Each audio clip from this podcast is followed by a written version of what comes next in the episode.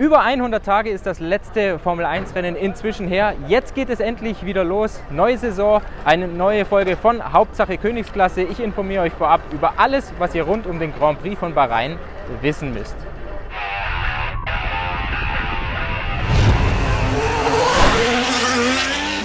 Drei Testtage hat die Formel 1 bereits in Bahrain absolviert und es ist noch ziemlich viel Kaffeesatzleserei dabei, was das Kräfteverhältnis anbetrifft. In einem, da sind sich aber alle hier im Fahrerlager einig, Red Bull ist vorn, Red Bull ist der Favorit und Williams hat nach wie vor das langsamste Auto im Feld, wenngleich Williams zum restlichen Feld aufgeschlossen hat. Wie weit Red Bull tatsächlich vorne ist, da schwanken so die Angaben. Manche sprechen von zwei, drei Zehnteln, andere sehen es pessimistischer, sagen Red Bull ist eine halbe Sekunde oder mehr vorne ähm, speziell wenn Max Verstappen im Auto ist. Also es gibt so eine eine Fraktion, die wirklich Panik schiebt angesichts der Red Bull-Stärke. Die anderen, die versuchen sich so an die letzten Strohhalme, kann man fast schon sagen, zu klammern. Die sagen dann wiederum, ja, irgendwann muss ja die Windkanalstrafe, die Red Bull aufgepumpt bekommen hat, die sollte sich ja dann doch irgendwann mal auswirken. Weltmeister Max Verstappen, er geht als der Favorit in die neue Saison. Weltmeister Max Verstappen ist sehr, sehr zufrieden mit, seinem, mit seinem neuen Arbeitsgerät, mit dem RB19. Verstappen sagt, ja, dieses Auto ist praktisch in allen Punkten besser als das Vorjahresmodell und vor allem Red Bull startet endlich am Gewichtslimit. Charles Leclerc von Ferrari, der gibt zu, dass Red Bull einen Schritt voraus ist. Aber Charles Leclerc sagt auch, ähm, er vertraue seinem Team, er glaubt an die Fortschritte, die Ferrari gerade unter der Saison machen kann. Da gibt es wohl einige vielversprechende Upgrades in der Pipeline in Maranello und daran klammert sich Charles Leclerc. Jetzt in Bahrain gibt es noch nichts Neues von Ferrari zu melden, was die Upgrade-Front anbetrifft. Auch Red Bull fährt mit einem unveränderten Auto gegenüber den Testfahrten. Bei Mercedes, da gibt es hingegen ein erstes Upgrade und das betrifft den Heckflügel. Da musste das Team nachlegen, weil man bei den Testfahrten in Bahrain mit einem zu großen Heckflügel gefahren ist.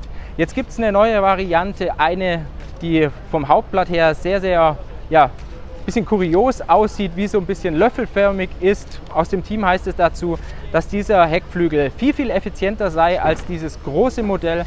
Also gleicher Abtrieb mehr oder weniger und vor allem der Luftwiderstand, der sei schon drastisch gesunken weil Mercedes festgestellt hat bei den Testfahrten, dass man so gerade ab 250, ab 260 km/h eben zu viel Luftwiderstand ab, aufbaut und dann speziell gegenüber Red Bull und Ferrari auf den Geraden verliert. Einer, der ist übrigens bis in die Haarspitzen motiviert und das ist Ex-Weltmeister Lewis Hamilton, der Rekordsieger der Formel 1. Er sagt, ja, Red Bull sah sehr, sehr, sehr stark aus Mercedes wird wahrscheinlich gegen Aston Martin und Ferrari kämpfen müssen an diesem Wochenende. Aber auch Hamilton glaubt an sein Team und Lewis Hamilton sagt, dass ihn das Ganze motiviert. Er sieht darin eine Herausforderung und Hamilton sagt, dass selbst wenn Mercedes ein zweites schweres Jahr in Folge haben, haben sollte, er weiter im Team bleiben will. Das klingt schon ganz klar nach vorzeitiger Vertragsverlängerung. Toto Wolf hatte ja schon im Winter gesagt, dass es erste Gespräche gab, aber beide Parteien, die wollen sich da nicht drängen lassen. Aston Martin wird von vielen Seiten stark geredet, von vielen Experten hier im Fahrerlager zur Topgruppe dazugezählt, also hinter Red Bull und so wahrscheinlich auf Augenhöhe mit Mercedes und Ferrari, vor allem im Long Run. Zumindest ist das so bisher die Meinung der Experten. Fernando Alonso, der versucht im Gegensatz dazu, den Ball flach zu halten. Er versucht die Erwartungshaltung an seinen neuen Rennstall so ein bisschen nach unten zu drücken. Alonso sagt, ja, der neue Aston Martin AMR 23, der fühle sich gut an. Das Team hat mit dem äh, neuen Auto definitiv einen Schritt nach vorne gemacht. Aber Alonso sagt gleichzeitig, dass die drei Top-Teams Red Bull, Ferrari und Mercedes im letzten Jahr noch meilenweit voraus waren und dass man nicht erwarten könne, dass Aston Martin schon in einem Winter diesen Rückstand aufhole. Auf der anderen Seite gibt sich Alonso optimistisch und Alonso kündigt bereits ein aggressives Entwicklungsprogramm von Aston Martin an.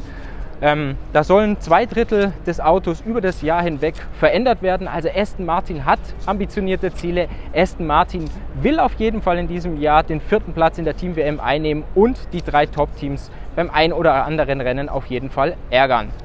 Eine gewissermaßen Wunderheilung hat Lance Stroll hingelegt. Er ist ja bei den Testfahrten in Bahrain ausgefallen. Jetzt ist er zurück im Fahrerlager und wenn wir so ein bisschen uns den Zeitplan anschauen, was da genau passiert ist, dann ist es schon kurios. Am 18. Februar hat Lance Stroll seinen Fahrradunfall gehabt und wie er selbst jetzt bestätigt hat, hat er sich dabei das rechte Handgelenk gebrochen und das linke Handgelenk verstaucht. Am 20. Februar gab es dann die Operation für Lance Stroll. Am 23. Februar kam dann der Gips an seinem rechten Handgelenk weg.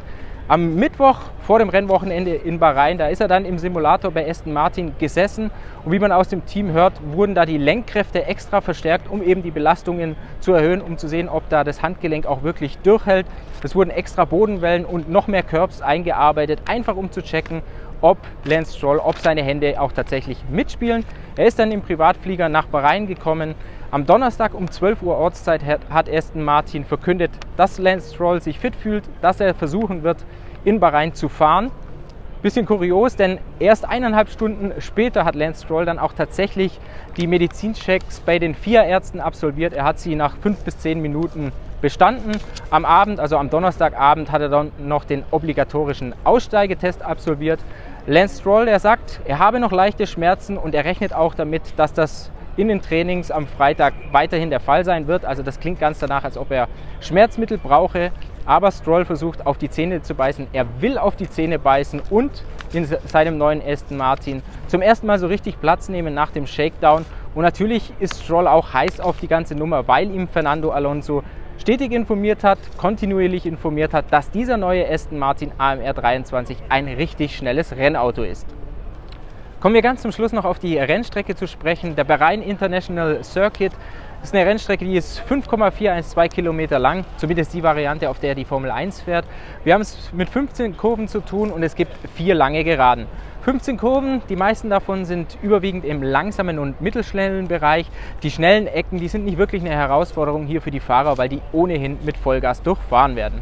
Auf den vier langen Geraden, da braucht es natürlich wenig Luftwiderstand, um eben einen hohen Topspeed zu erzielen und natürlich einen kräftigen Motor und was man so im Fahrerlager hört, da ist Ferrari nach wie vor die Benchmark in dieser Beziehung. Die Reifen, die haben es hier sehr, sehr schwer in Bahrain. Es ist vielleicht sogar die reifenmordendste Strecke überhaupt. Speziell die Hinterreifen werden in den vielen Beschleunigungszonen sehr, sehr hart rangenommen. Und wenn wir auf das letzte Jahr schauen, da hat Sieger Charles Leclerc drei Boxenstops gebraucht, um hier in Bahrain über die 57 Runden zu kommen. Natürlich auch, weil es noch zwischendurch eine Safety Car gab. Es gibt in Bahrain auch viele Bodenwellen, das haben wir gerade bei den Testfahrten gesehen. Auf der Zielgerade zwei wirklich sehr, sehr harte Bodenwellen, über die die Autos müssen. Dann in Kurve 12 noch eine weitere.